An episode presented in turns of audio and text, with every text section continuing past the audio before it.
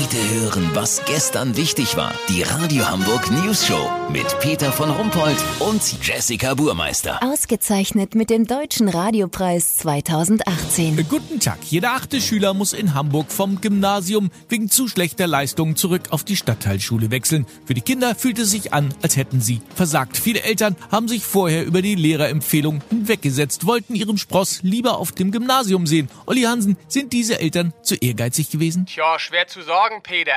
Der zwölfjährige Torben Henrik ist auf jeden Fall enttäuscht. Dabei hat er sich gar nichts vorzuwerfen, denn zumindest alle Referate, Hausaufgaben und Präsentationen haben ja seine Eltern für ihn gemacht, seit er das Bertram Naseweiß Gymnasium in Bahrenfeld besucht. Also war nicht Torben Hendrik so schlecht fürs Gymnasium, sondern seine Eltern quasi. Im Grunde ja. Dietmar und Nicole Petermann wissen jetzt jedenfalls, im Jahr 2018 hätten sie mit 48 kaum eine Chance auf dem Gymnasium. Aber Olli, Warum haben Sie sich denn nicht auf den Rat der Lehrer verlassen? Dann wäre dem armen Jungen doch diese Enttäuschung erspart geblieben. Ja, aber um ihn ging es ja gar nicht. Es waren die Nachbarn der Petermanns mit ihrer Tochter Luca Sophie. Die hatte eine Empfehlung fürs Gymnasium. Da wollte man nicht abstinken. Reichte ja schon, dass sie zweimal im Jahr in Urlaub fliegen können und die Petermanns nur einmal. Ja, aber das ist doch völlig krank. Das war falsch, haben die Eltern von Torben jetzt auch eingesehen. Insbesondere das Bioreferat und die Präsentation in Gemeinschaftskunde waren nicht gut genug.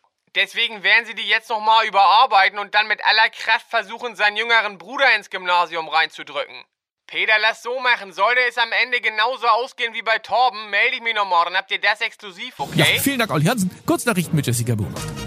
Gesundheit. Ärzteverband fordert Krankschreibung für halbe Tage.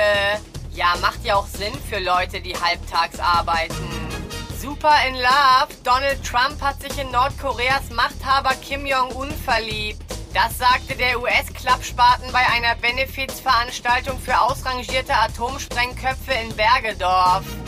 Derby-Sport im Netz. Auf einem riesigen Transparent von HSV-Ultras Richtung Pauli stand am Sonntag das Wort verzweifelt statt verzweifelt. Ja, ganz ehrlich, verzweifelt müssten HSV-Anhänger ja nun langsam mal schreiben können. Das Wetter. Das Wetter wurde Ihnen präsentiert von Einheitswoche bei Schlecki. Bananen und Südfrüchte in der Woche der deutschen Einheit um 1990 Prozent runtergesetzt. Schlecki-Markt. Wie krank sind wir denn bitte? Das war's von uns. Wir hören uns morgen wieder. Bleiben Sie doof. Wir sind es schon.